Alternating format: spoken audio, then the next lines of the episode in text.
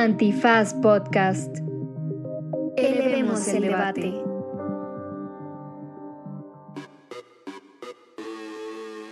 Buenos días, buenas tardes, buenas noches, bonita madrugada o cualquiera que sea el momento en el que usted esté enfrentando esa circunstancia de vida que se llama debut profesional. En este episodio muy especial está con nosotros Ana Pau Irigoyen, jugadora profesional del Club de Fútbol Pachuca, que además fue compañera mía en el ITAM y que nos acompaña en este especial de género y deporte. Que además debutó en los Pumas, eso le faltó decir a Andrés es Torres Checa, que era lo importante. Pero sí quédese porque se puso re bueno, se nos puso la piel chinita, hablamos mucho de fútbol, este, de estas mujeres tan chingonas y tan luchonas, así que no se vayan. Un episodio hermoso de esta serie especial que estamos haciendo sobre género y deporte en este su podcast de divulgación jurídica favorito que se llama... Derecho, Remix. Divulgación jurídica para quienes saben reír. Con Ixel Cisneros, Miguel Pulido y Andrés Torres Checa. Derecho Remix.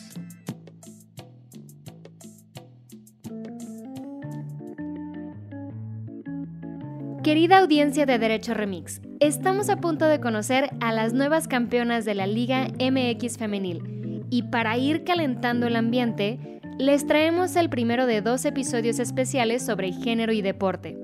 Cuando se grabó, Ana Paola López jugaba en el Pachuca Femenil. Actualmente es jugadora de Cruz Azul Femenil. En este episodio no estuvieron presentes Buna y Garnacha, pero la mascota de Ana Pau le entró al quite. Por cierto, si quieren conocer más sobre la Liga MX femenil, les recomendamos escuchar Pioneras el Podcast, el podcast que hicimos en colaboración con Somos Versus. Pues estamos con redes de oro y con la portería de platino y de titanio, con Ana Paula Irigoyen, destacada jugadora debutada en los Pumas de la... Sí, señoras y señores, en este episodio de Derecho Remix especial. Yo la vi debutar en el ITAM. seguramente, de- Súper cierto, ¿eh? Súper cierto. seguramente debutó en algún hospital en el plano de la vida también, ¿no? O sea, siempre hay un antecedente. Si nos ponemos finos, siempre hay un antecedente. Bienvenida, Ana Paula. Mil gracias por la generosidad de tu tiempo para esta conversación que vamos a tener. ¿Cómo estás? Yo muy bien, muy bien, muy feliz de estar con ustedes y pues nada, lista para pelotear, para jugar lo que quieran, ¿no? Este, Eso. Vamos a darle.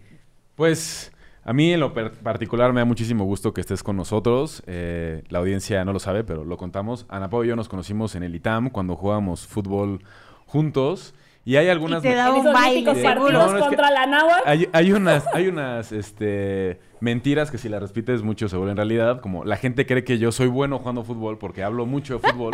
pero en realidad no lo era. Nunca fui de los mejores del equipo, ni mucho menos. Pero Ana Pero Pau siempre sí. estaba ahí. Siempre No, estaba ahí. Siempre estabas ahí. sí. Este, Era entregado. eh, y, pero. Ana Pau sí era una fuera de serie. La por verdad, eso, la o sea, sí te da un baile. Sí, no, a mí y a todos los demás. Todo el del- equipo. Pues sí, a todos, varonil y femenil por igual. Entonces, pues bueno, siempre un gusto este verte jugar en la cancha, en el ITAM, la verdad, sí dabas cátedra. Así tienen cancha en el ITAM. Tenemos una cancha que también es auditorio y que también es cafetería.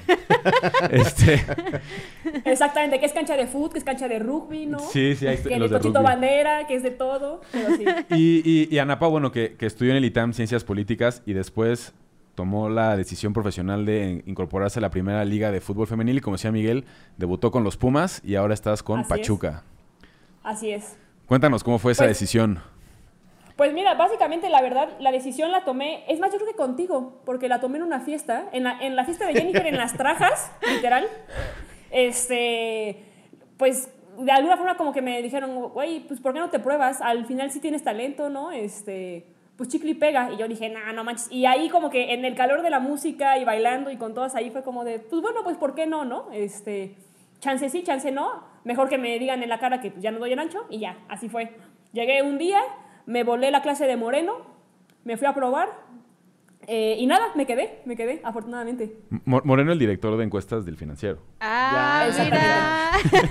Es- exactamente. Si uno se va a volar una clase, tiene que ser de las buenas, de las de grandes. La verdad es que a Alejandro Moreno también es súper futbolero, e- entonces cuando le dije, también me dijo, no, no manches, ve, o sea, y él, y él fue como de los primeros como más encantados de que me fuera como a probar y demás, y siempre me dijo, güey, si quieres, si, si necesitas faltar por mi clase no pasa nada, vete, ¿no? dije, ah, bueno, pues va. ¿Y cómo son esos procesos, eh? O sea, ¿cómo, a dónde vas, qué te pruebas, qué te hacen, qué, qué, qué es probarse? Mira, la verdad es que yo llegué a la visoría de puro churro, porque teníamos un equipito que jugaba fútbol así en el torneito de motolinía todos los jueves en la noche. Eh, y una chava de ahí de la Nahua que conocía a la, entrenadora, yo intenté irme a probar en visorías, pero pues como no conocía a nadie, puse en, en, redes, en Facebook, este, como de, llegué, me vendí, como de, güey, jugué un mundial, este, me quiero probar, ¿qué hago? Y ahí en Facebook me batearon como de, no, pues ya fueron las pruebas, este, bye, ¿no? Y, con, y, con, y contándoselos, ella me dijo, yo conozco a la entrenadora, de hecho, siguen habiendo visorías, este, déjame, le marco. Llegó, le marcó a Ileana Dávila, que estaba en ese momento ahí, y literal, después de dos minutos colgó y me dijo, preséntate mañana a las 12 con playera blanca y short negro y un balón. Es más, ni siquiera tenía tacos de rápido, o sea, de, de fútbol, porque como les dijo Checa, yo jugaba rápido con ellos, pero ya tenía un buen que no jugaba fútbol 11. Entonces ahí, entre las chavas del equipo del ITAM, me prestaron unos tacos, short negro, pla, playera blanca, fui a comprar un balón y, este, y ya, literal, me presenté al día siguiente y llegan muchísimas personas. De hecho, fue chistoso porque llegamos y la, y la visoría se canceló. Y se canceló en parte por mi culpa, porque pues éramos... Lo que pasa es que fuimos un buen de chavas y en eso mandan un balón largo y en la carga, este... Llego con la chava que me estaba marcando, se cayó y se rompió la clavícula. Uh. Entonces ahí, o sea, literal, Fue pararon hombro, fue todo y- hombro. no, yo estaba súper espantada porque dije, güey, pues no le hice nada, pero pues se cayó y pues, se- y pues se tronó. Pero ahí los de Puma se dieron cuenta de que no nos habían hecho firmar ninguna responsiva. Entonces, literal, la pararon y fue como de, no, váyanse todas, ¿no? Este, Nadie vino. o sea, Aquí no pasó vino. nada. Eh, Ajá, justo, o sea, porque si no se, se iban a meter en un problema legal ellos, porque pues sí, este, porque se lastimó en sus instalaciones y estaban viendo qué show. Eh, entonces se, se cancela y la mueven. De hecho, yo tenía un viaje con los de Ciencia Política del ITAM, nos fuimos de puente como a Puebla y Veracruz, y quedó que la siguiente visoría fuera, ¿qué te gusta? El lunes, que llegamos, y nada, son muchas chavas, siempre en todas las visorías nos forman por filas, ¿no? Delanteras, defensas, medias. Delanteras, la fila más larga. Medias más menos, defensas poquitas y porteras nadie, ¿no? Entonces, este, pues nada, ahí ya como que vas viendo y, y pues vas jugando pues con tus posibilidades, ¿no? Yo que llegaba de jugar fútbol rápido y que ya tenía mucho que no jugaba fútbol 11, dije, híjole, si me meto con las medias y digo que soy volante, me, me, me van a hacer correr un chingo, un chingo, un chingo. y la neta ya no sé para estos trotes. Entonces dije, bueno, voy a ponerme de punta. Como en la segunda visoría, como tuvieron que pedir permiso porque no esperaban tener pues una segunda porque se canceló la primera, nos metieron en una cancha muy chiquita que en cantera le llaman la jaula. Entonces ahí dije, no, ya está, me pongo de punta y le pego de donde sea. Entonces pues ya, este, conseguí meter tres goles en 15 minutos Eso. Y ahí dije, ya, chingué, ¿no? En- y yo estaba muertísima, porque, o sea, al final, de, de ir de rápido a 11 y de litar muy sedentario, leer, pues ir a clase y así, pues ya llegar a, a realmente jugar, pues sí, este, el cambio es este, grande, ¿no? Entonces, cuando me cansé, se lastimó una portera. Y yo dije, ah, yo también sé porterar. Entonces, este, yo estaba así, muer- muertísima por dentro, pero... pero Aquí me quedo, dije- dijiste. Dije, me voy a ver fresca, fresca. Y le dije, ah, pues si no tienes portera, pues yo paro. Y dijo, bueno, al cabo que tú te vas a quedar, bueno, pues sí, ponte, ¿no? Entonces yo dije, ya llegué, metí gol, 20 minutos, no se ve que estoy deshecha por dentro, y ya está. Este, Se acomodaron y sí, las cosas.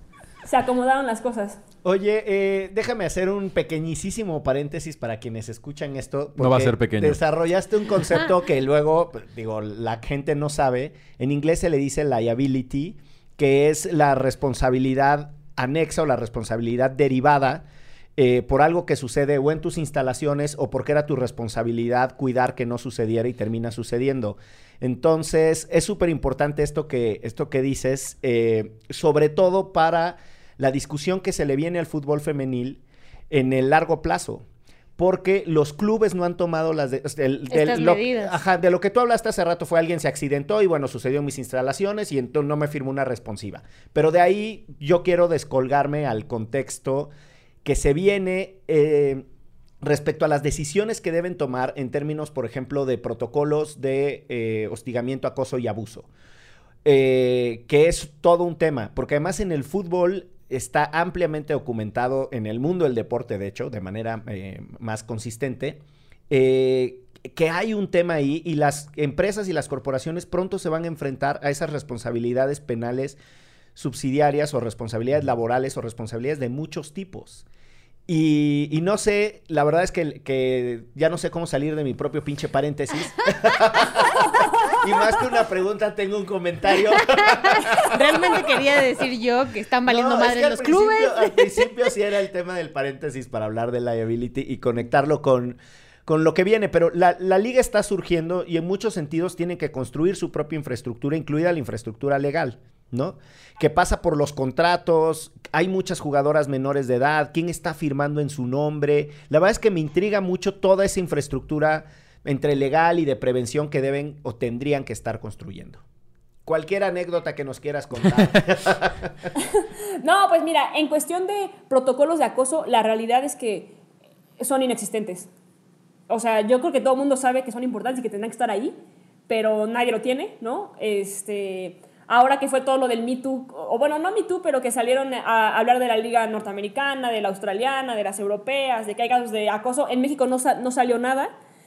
Yo no estoy segura de que no haya pasado nada. Este, tampoco lo he visto de manera así, este, tan cercana.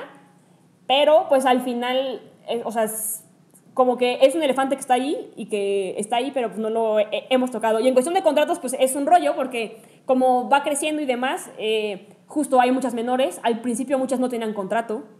O tenías contrato, pero cuando querías pedir la copia de tu contrato, pues, este, se hacían de oídos sordos y, ah, sí, ajá, ¿cuándo? Y, y, y, pues no te lo daban, ¿no? Este, al final son prácticas que creo que también pasan en la varonil, o sea, se, se sabe que hay contratos dobles, ¿no? También eh, si hay contratos dobles, probablemente no, no es que no te paguen, te pagan, pero no te pagan completo nómina y luego te pagan por fuera, ¿no? O sea, como que eso sí pasa y pues supongo que ustedes que son abogados pues lo saben mejor que yo, ¿no? Este- El, el abogánster de aquí del, Pero no del lo programa. sé.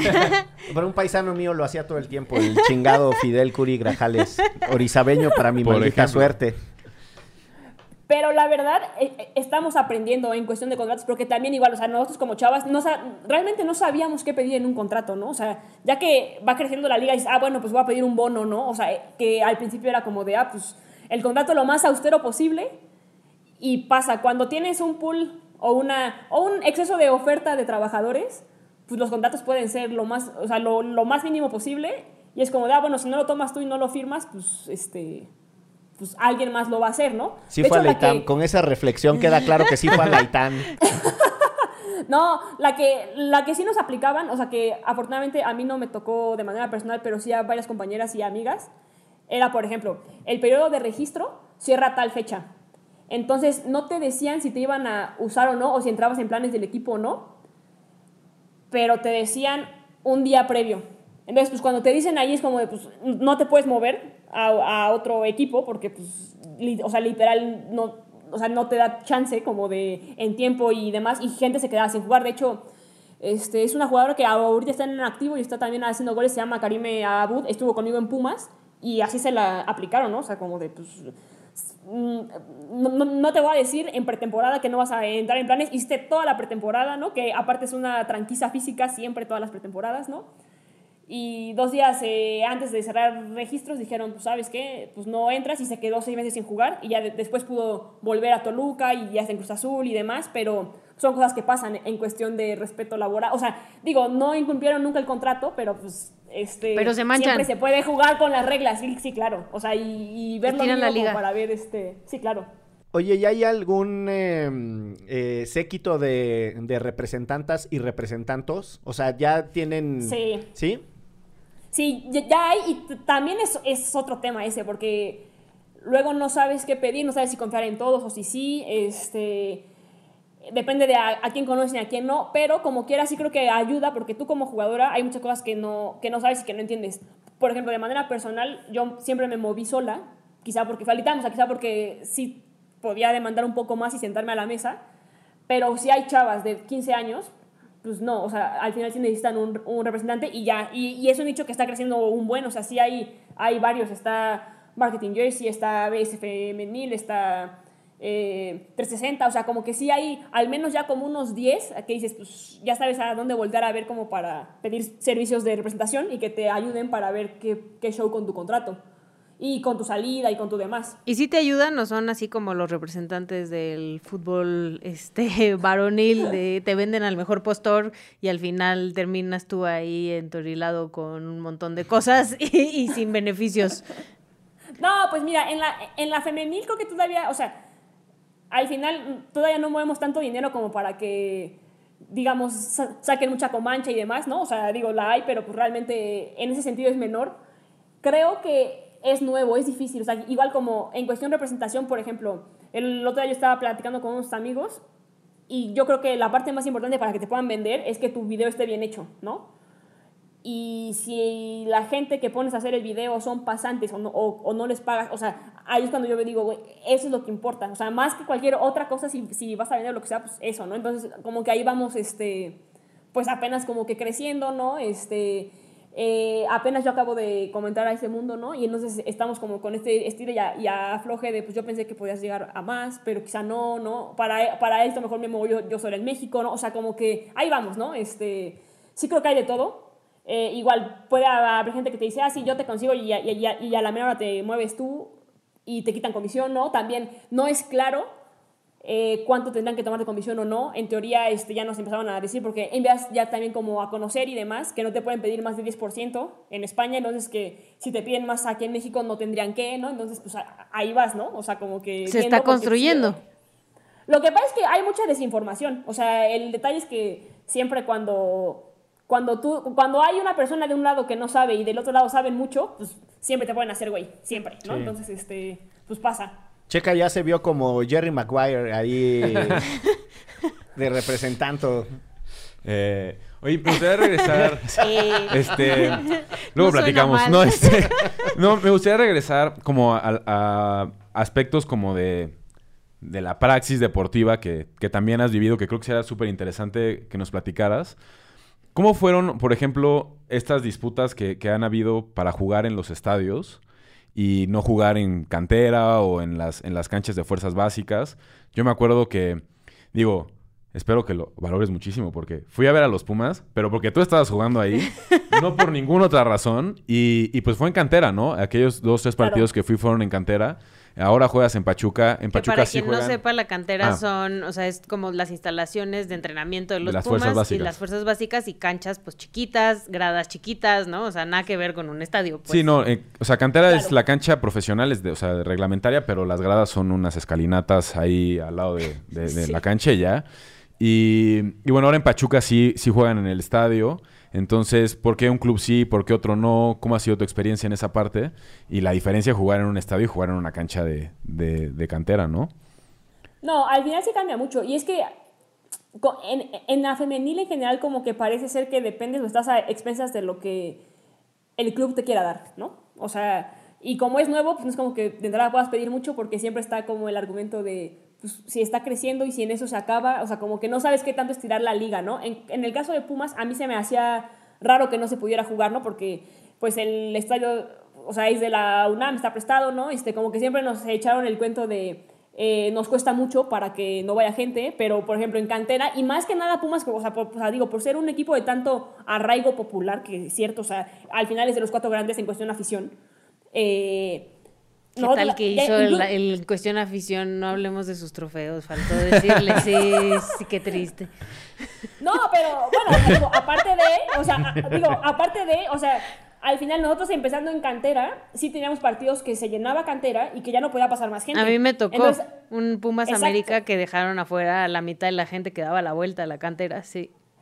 Y, no, y si entraste al estadio, o sea, si fuiste de las afortunadas que entró, pero no al estadio, pero que entró a cantera, ¿a poco no te, no te tocó ver en las rejas de arriba que se pone gente Sí, a gritar porque ya no pueden pasar?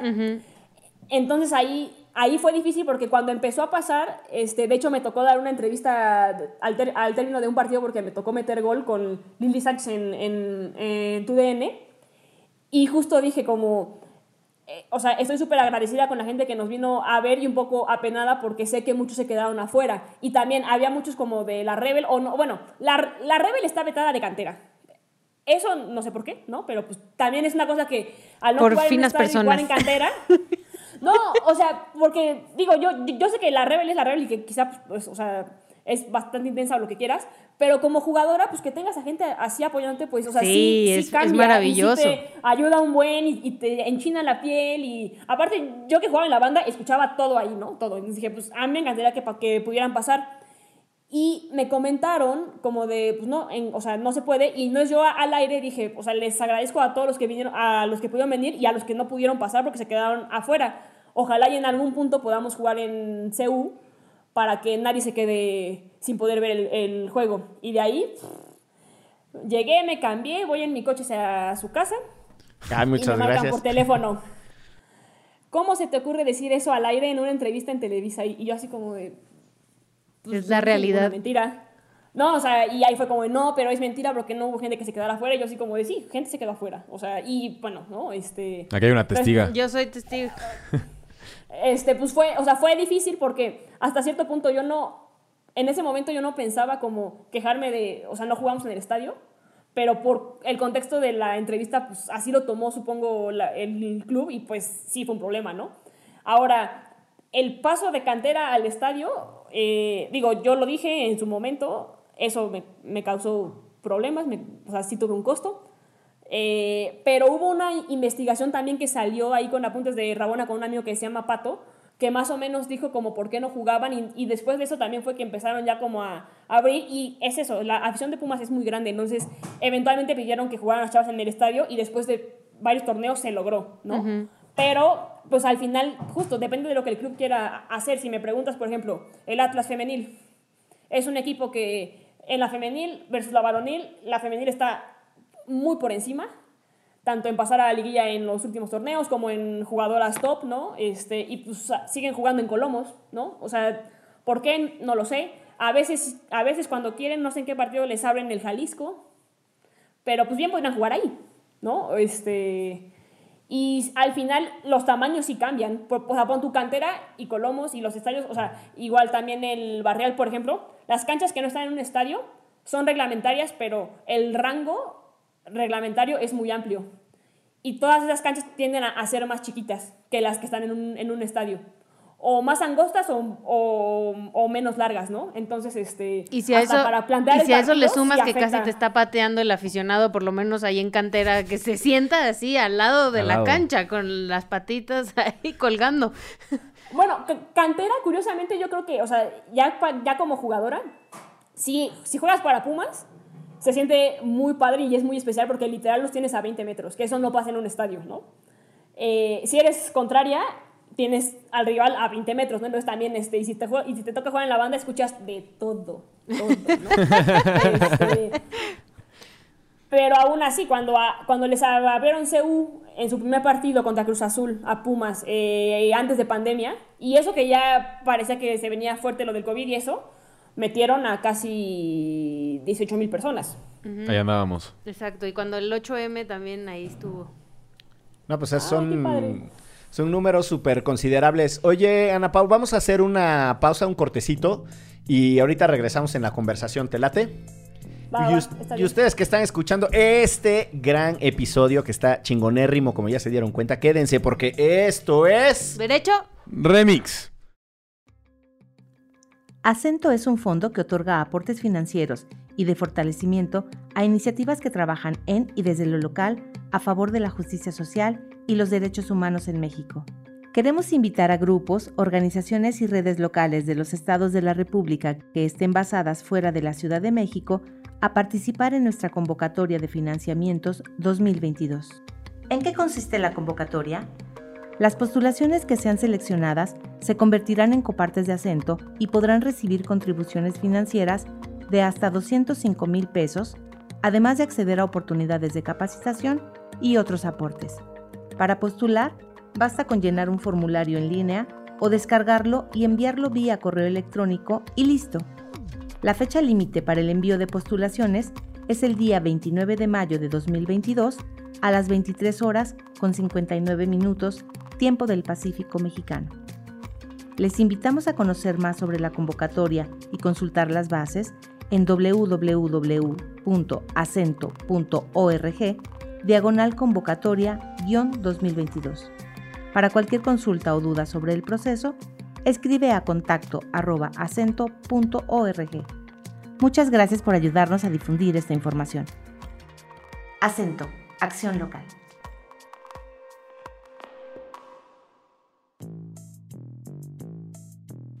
Regresamos aquí con Ana Paula, la verdad muy emocionada y emocionados por tenerte acá y todo lo que nos estás platicando, porque además por lo menos para las mujeres que nos gusta el fútbol es muy importante que haya mujeres como tú que estén ahí y que se la estén partiendo todos los días, así que te lo agradezco personalmente. No, hombre, no, pues gracias, este, digo, yo por, yo por mí feliz de sacar la lengua por ti y por mí y por todas. Oye, déjame, déjame tomar este planteamiento que hace Ixchel eh, de agradecimiento a, a su rol en ir abriendo brecha con una pregunta que supongo que es odiosa, pero que está ahí flotando siempre. Y es, ¿cómo se vive la exigencia desmedida a ustedes y el trato desigual y la tradicional, lamentablemente, y enorme presión de que lo tienen que hacer todo bien porque son las primeras y porque si no le van a dar la pinche justificación a los pinches machirules de que ya ven, por eso no hay que apoyar el fútbol femenil, ¿no? Entonces, pesa, pesa más que la camiseta de visitante yendo a CU. Yo creo que depende de la persona. Yo te puedo decir, a mí de manera personal, sí creo que es algo que me pesa mucho. O sea, y que quizá también es que en, en la cancha y el, y el, entorno profesional es muy difícil. O sea, de por sí, sin tanta desigualdad y sin tanto todo para los chavos, es un entorno muy agresivo, donde hay un buen de cosas. Hay, o sea, no sé si acaban de ver, digo, como un paréntesis, este, el caso de Diallo con Hamraoui, que al parecer mandó a... Ah, la del PSG. Sí, sí, Ah, la de las... Sí. Sí, que la mandó a golpear, ¿no? Sí, que le dieron unos O sea, fierrazos justo. en la puerta de su casa. Exactamente, o sea, al final es un medio muy surreal. O sea, como que siento que en el fútbol sí pasan este tipo de cosas, ¿no? Tanto con mujeres como con hombres, o sea, este, porque el nivel de exigencia es, es brutal, ¿no? Eh, al final el, el ser profesional o el ser de alto rendimiento en el deporte que sea te exige estar de tiempo completo, dormir bien, ¿no? Y, en- y como en toda la competencia, y que creo que en la competencia el mindset de todos puede llegar a cambiar y pues ser así de brutal, ¿no? Este, ahora, cuando hay desigualdad, creo que es peor, y es peor si la entiendes, porque, eh, porque entonces es como bien dices, o sea, te pesa la camiseta, ¿no? O sea, cuando, cuando vives en un entorno muy desigual o, o en un entorno malo, pero quizá no, no le piensas tanto al respecto, pues como que vas feliz por la vida, dices, ah, está bien. ¿no? Aquí nos tocó vivir, diría Cristina Pacheco. Ah, justo, y, y al final en la cancha el que menos piensa y el que ejecuta bien es el que lo hace bien. Entonces justo cuando empiezas a pensar en tengo que probar esto porque si justo, si todo sale mal o si el espectáculo no es bueno por- o si no jalamos gente, o sea, empieza, ¿no? Y es como una avalancha de cosas que al final sí interfieren tanto de manera personal, ¿no? Como con el juego, como con lo que sea, ¿no? Entonces, este, pues sí, ¿no? O sea, igual, por ejemplo, como cosas, ¿no? Si, si quieres hablar sobre desigualdad, pues primero tienes que rendir. Entonces, ta- o sea, también te pesa eso. O sea, si, si, no, si no eres una jugadora de peso, no puedes realmente hablar de mucho al respecto, porque es como de, bueno, ¿y tú quién eres, no? Eh, que eso, en el campo de humanidades, pues es más sencillo, porque, o sea, quien, quien puede argumentar y hacer, este, pues no sé, un buen caso, digamos, presentarlo y decirlo bien, sí tiene una voz. Eh, aquí no, o sea, sí tiene que venir siempre muy acompañado de, de un buen rendimiento, si no este, hay formas de, o de que no se escuche, o de que nunca llegue a la tribuna que quieres que llegue, ¿no?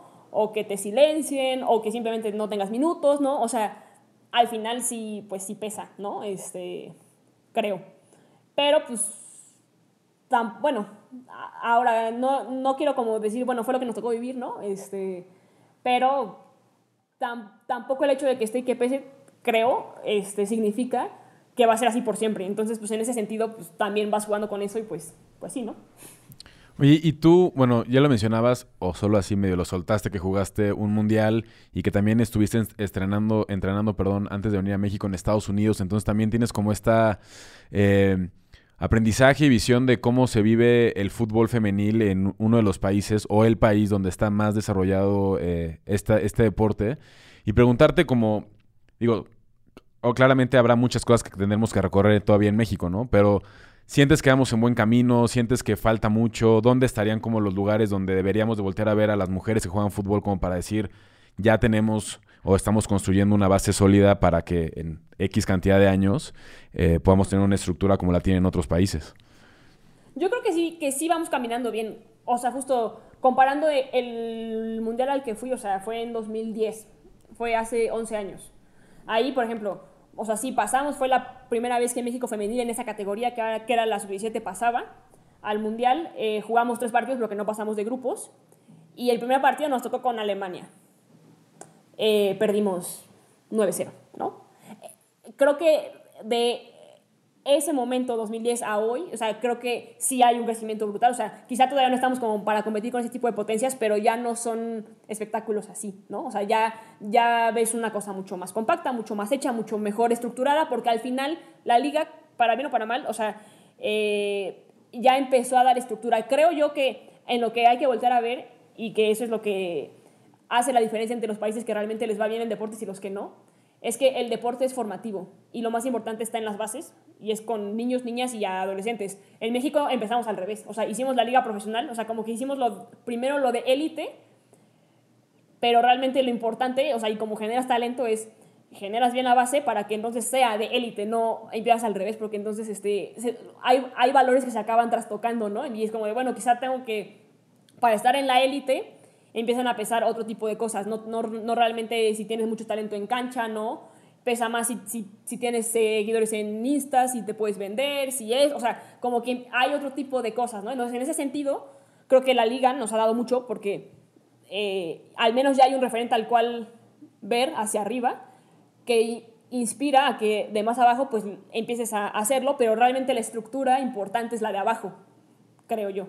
Y es en lo que habría que ver, ¿no? Y que empezando apenas, de hecho, apenas se va a empezar con el torneo sub-17 de la, de la femenil, que yo creo que es un, que es un gran paso porque debió de estar previo al, al profesional, ¿no? Pero pues, quizá pensar que en unos 7 años, 10 años, ya vas a poder estar realmente compitiendo, porque como quiera, los procesos deportivos no son iguales a los procesos de negocio, que eso es, es, lo, es lo difícil luego de la, de la liga, ¿no? Y que luego quizá porque ya está, pretenden que ya para mañana digan, ah, pues que ya México pasa al Mundial, que ya México esto y es como de, pues, a ver, espera, ¿no? O sea, sí, ya hay una liga, ¿no?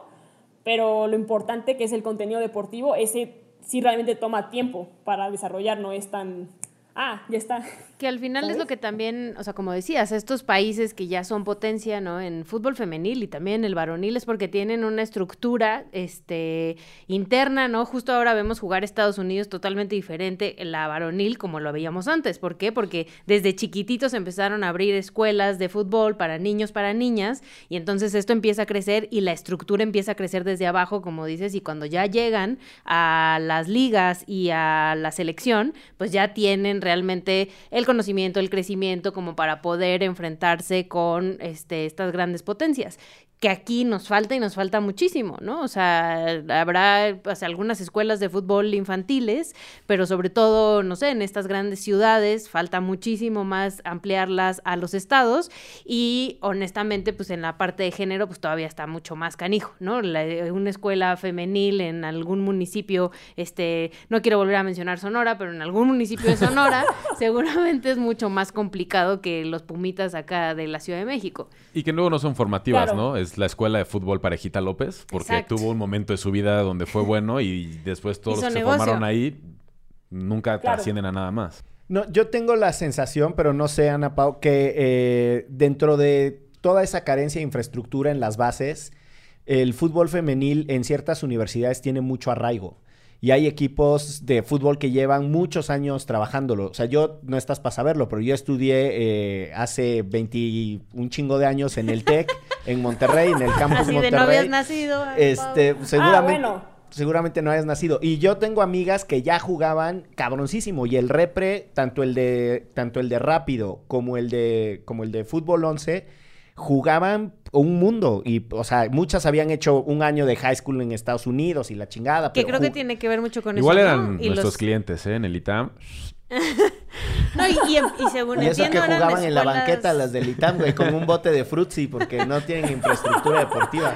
No, y eran escuelas privadas, también hay que Sí. decirlo, ¿no? O sea, son escuelas privadas que además Sí. tienen esta idea gringa este, de la educación, va de la mano de la educación deportiva y amplían, ¿no? Para que puedas tener oportunidades y al final, pues es otra vez el privilegio, ¿no? Que le vamos a pedir a una escuela pública que con trabajo y le dan educación física y los bebederos no sirven y no pueden tomar agua, ¿no? Corre O de sea, aquí para allá, como decías. sí.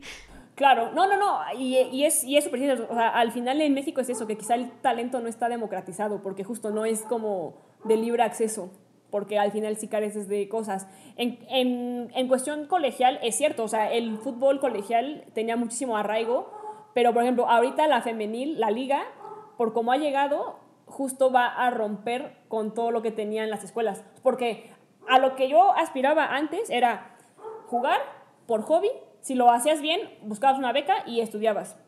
Pero ahora que ya está la liga y que ya va a haber básicas y esto, justo creo que el deporte colegial es el que la va a sufrir, al menos en México, porque justo porque no tenemos esta infraestructura de democratizar talento que aquí es un privilegio hacerlo a través de las universidades, ya sea privadas o, o públicas, pero en Estados Unidos es parte de la estructura y eso justo hace que sea tan democrático, porque, o sea, allá yo fui, estuve un año pero estuve en una, en una de las 300 escuelas de División 1, que son tres divisiones de la NCAA, y, y aparte de esa hay otra división que es la Naya, o sea, la cantidad de gente jugando es, o sea, son miles y miles y miles de jugadoras, ¿no? Que acá no es que no las haya, o sea, en número las hay, pero no hay este entorno, o sea, de captación para hacerlo, y creo yo que la liga en ese sentido se va a quedar corto, porque como quiera, la liga son, eh, ¿qué te gusta? ¿18 equipos?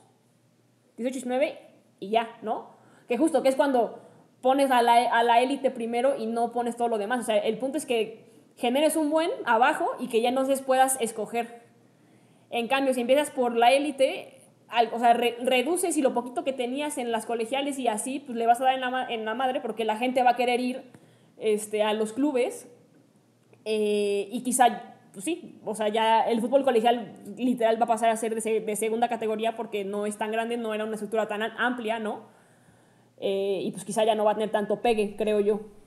Oye, eh, es una pregunta medio morbosa y a lo mejor fuera de lugar, pero el tiempo que estuviste en. Estados Unidos, eh, las discusiones sobre el Title IX o el Título 9, que es esta eh, regla que obliga a la NCAA a tener igual participación entre hombres y mujeres. ¿Te tocó vivir alguna discusión de las típicas contra las cuotas que tienen en Estados Unidos, ¿no? Que hay gente necia que, que sigue sin entender cuál es su propósito y que también hay que reconocerlo. Cuando las cuotas no se quitan, igual que los subsidios, son intervenciones para corregir desigualdades que si no las desactivas a tiempo terminan generando nuevos problemas. Eso también hay que decirlo. ¿Pero te tocó alguna Claro. discusión sobre eso? ¿O que La recuerdes? realidad, la realidad es que no. O sea, no, no me tocó ninguna discusión porque creo que yo llegué cuando ya estaba en vigor. O sea, no es como que me hubiera tocado previo a. Y de hecho, también en ese sentido hay divisiones en Estados Unidos. O sea, por ejemplo, eh, el criterio para decidir si eres una escuela de división 1, 2 o 3 es, por ejemplo, qué tanta gama de deportes ofrece tu uni si tienes para mujeres y hombres. Entonces, en ese sentido, o sea, a pesar de que hay cuotas, o sea, está muy bien estructurado porque como que todo el mundo sabe a qué le tira. Es como de, bueno, si no tengo tanta cuota de género, pues bueno, quizá no puedo aspirar a, ser de división 1, pero soy de otra división, ¿no? Y como voy creciendo, ya lo voy ampliando. Si tengo más equipos de esto, pues bueno, ya, o sea, como que voy, voy subiendo de, de nivel, ¿no? Pero así como discusión, discusión como tal, no. Eh, me tocó, tuve muy buena suerte porque estuve en una escuela de División 1, que entonces pues tenía deportes de todo, ¿no? De que base, softball, voleibol, tenis, eh, fútbol americano, foot, y casi todas, salvo el americano y cosas así, pues era para las dos ramas, ¿no? Entonces, pues, o sea, real- realmente me tocó eh, estar bien, o sea, me, me- me tocó estar en, pues sí, en la, en la parte afortunada, ¿no? Buenísimo. Yo, a mí me gustaría también que nos platicaras algunas anécdotas ya como de jugadora profesional. Eh, hay una en particular que me parece como fascinante, que es el día que tienes que jugar de portera. Este, y no sé si nos puedas contar, este, qué pasó ahí y, o sea, más como en el plano deportivo, que de repente, pues te toca ponerte los guantes y parar y, y pues nada, nada más como que nos compartieras. Pues mira, la verdad, yo no pensé que fuera a pasar. O sea, bueno, Bueno, sí y no. De hecho, en Pumas ya habíamos tenido un caso donde fui de portera suplente, pero no, o sea, digo, la gente no se enteró y no sabía, ¿no? Este, eh, pero bueno, se sabe que podía jugar en la cancha o podía jugar de portera. Lo que pasó fue el mentado COVID, ¿no? Pues llegó COVID y nos tocó una rachita en ese torneo donde cada que nos hacían pruebas teníamos en promedio como cuatro con COVID, ¿no? O sea, siempre hubo, ¿no? O sea, como que fue un torneo súper golpeado y nos tocó así la pésima suerte de que para cerrar el torneo nos, nos faltaban dos jornadas. Llegamos a la prueba y las tres porteras dan, dan positivo. Y está.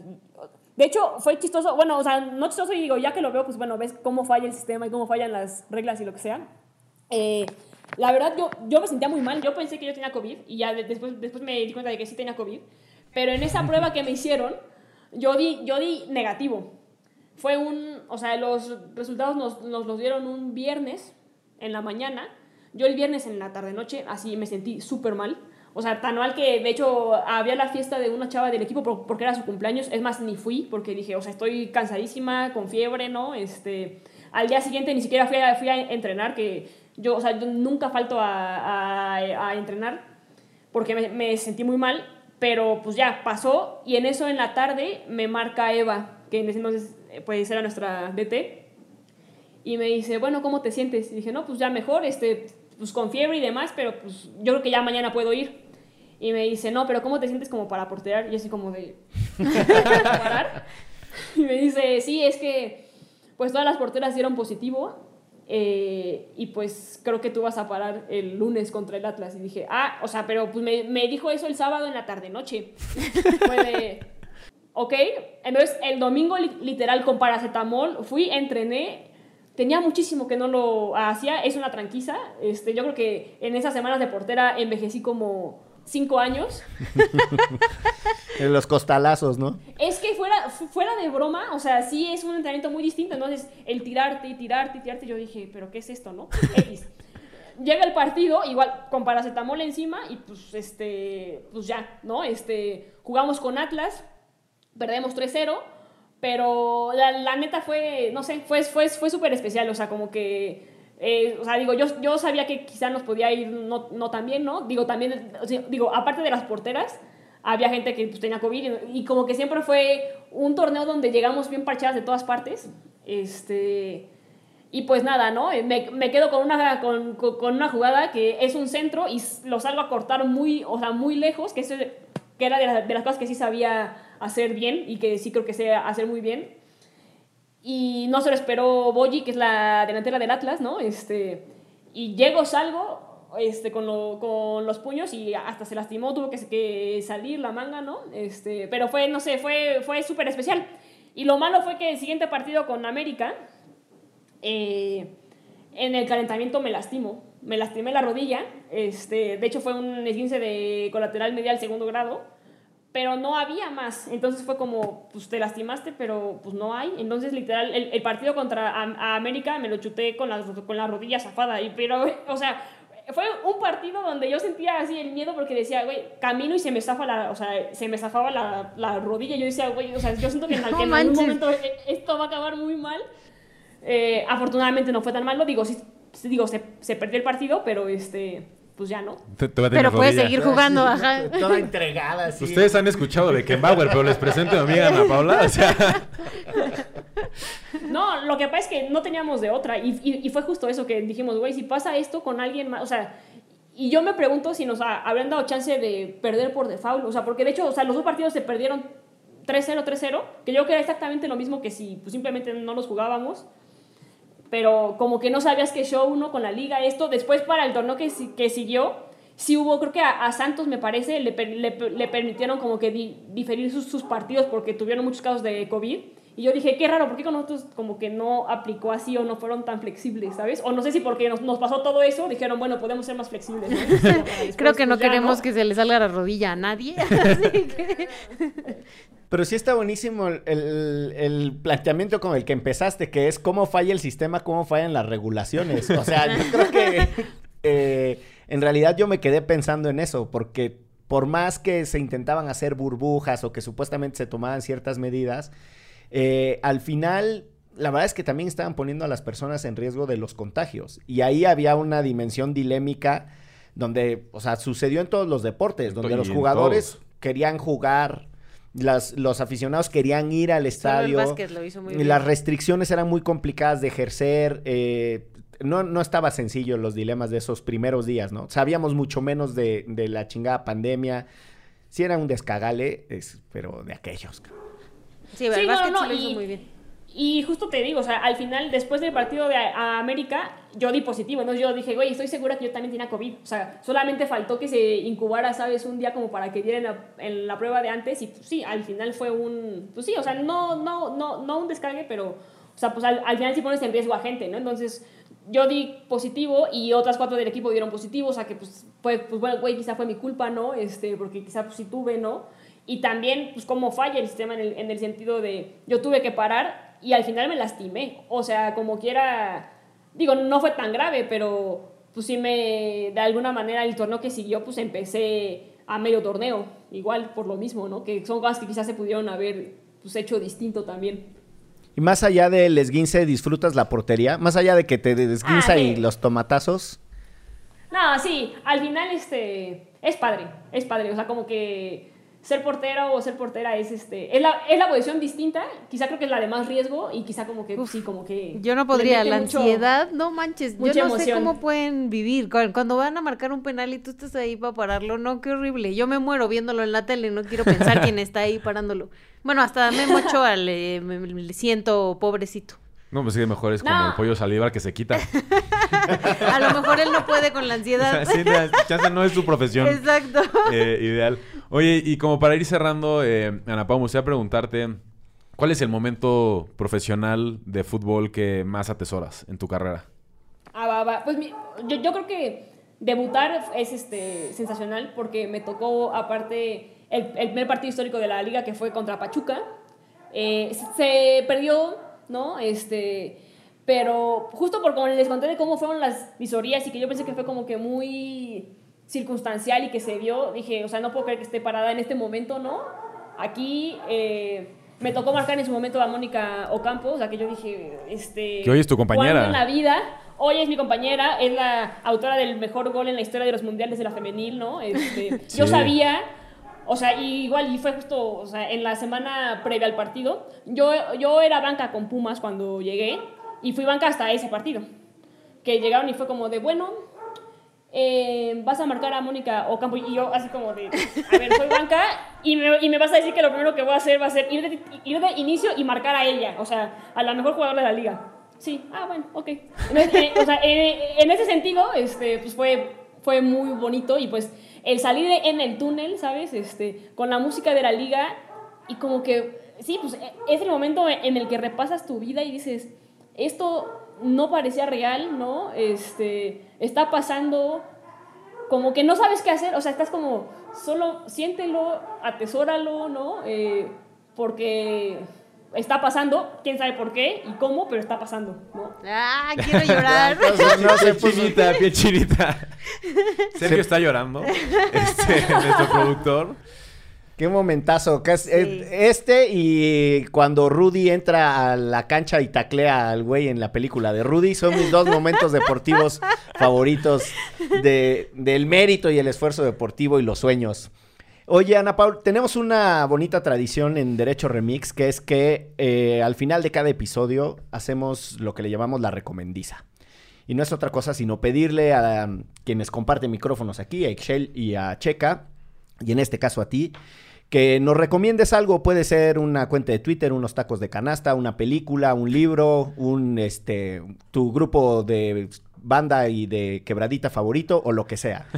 Eh, idealmente, y si se puede, relacionado con, con lo que estamos conversando. Pero si quieres, para, para ganar tiempo, eh, Para que En lo lo que pienses. piensas. en lo que piensas qué recomendar, le vamos a dar oportunidad a Checa que nos recomiende por enésima ocasión la cuenta de Twitter de un fulano del América, que es lo único que se le ocurre, un cabrón A- que... Apunte, apunte 1916, tiene toda la estadística del América. No, yo primero le aprovecharía este episodio para mandarle un saludo a nuestros ex colegas de equipo del ITAM, tanto el femenil como el varonil, por aquellos grandes años y momentos que compartimos juntos en la cancha.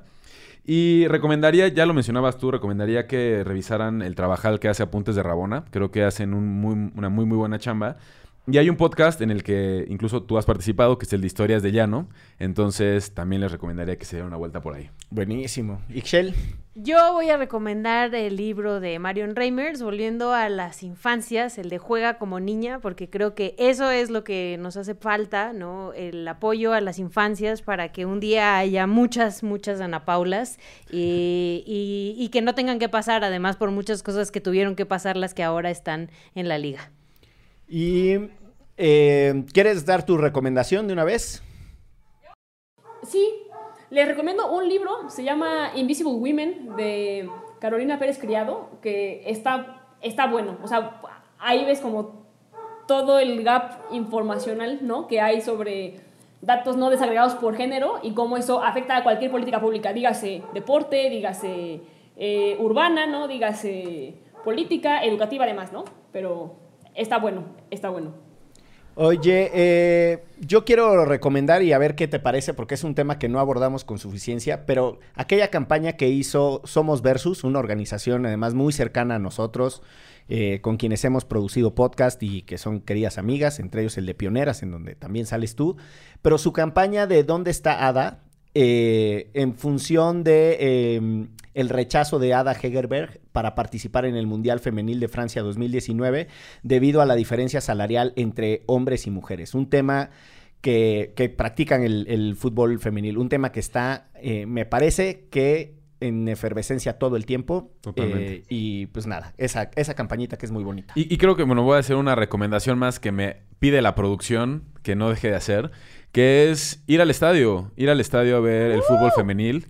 Creo que es algo que es una deuda que tenemos los aficionados de fútbol, eh, sobre todo los hombres que nos encanta ir y llenar eh, cuando juega nuestro equipo en nuestro respectivo estadio, pero también hay que hacerlo con, con nuestros e- equipos femeniles y, regresar esa- ese trabajo para que las, las, las jugadoras lleguen a sus estadios profesionales. En ese sentido, quizá me gustaría recomendarles como cuentas, quizá de fotógrafos y fotógrafas, este, que, que luego pasan desapercibidos, pero son los que de alguna manera documentan la historia de la femenil. Síganse a Eleven Legends y a Frame Sports, que yo creo que son de las mejores ahí afuera. Y también, quizá, o sea, por, por, por cuestión del podcast y demás, eh, está por tiempo limitado, pero no sé si ya vieron la miniserie de Colin Kaepernick. Se llama Colin Black and White. Sí. Entonces ahí también se ve mucho, ¿no? De, digo, no siempre es por género, luego puede ser por cuestión racial, ¿no? Pero al final él como, pues sí, pues como pionero de cosas y, y, y también de movimientos en la femenil como el hincarse en el, en el himno como con Megan Rapinoe y demás, yo creo que vale mucho la pena porque aparte está por tiempo limitado. en Netflix, Buenísimo. Entonces ahí para que la vean. Buenísimo, pues mil gracias por el tiempo, por la fluidez de la conversación, por la franqueza de los testimonios, todo chingoncísimo. Este, y me da mucho gusto que hayas debutado en Pumas, es de las cosas que más me hincha el corazón. Eh, y pues nos vamos después de haber tenido esta bonita conversación en esto que fue. ¿Derecho? Remix. Divulgación jurídica para quienes saben reír. Con Ixel Cisneros, Miguel Pulido y Andrés Torres Checa. Derecho Remix.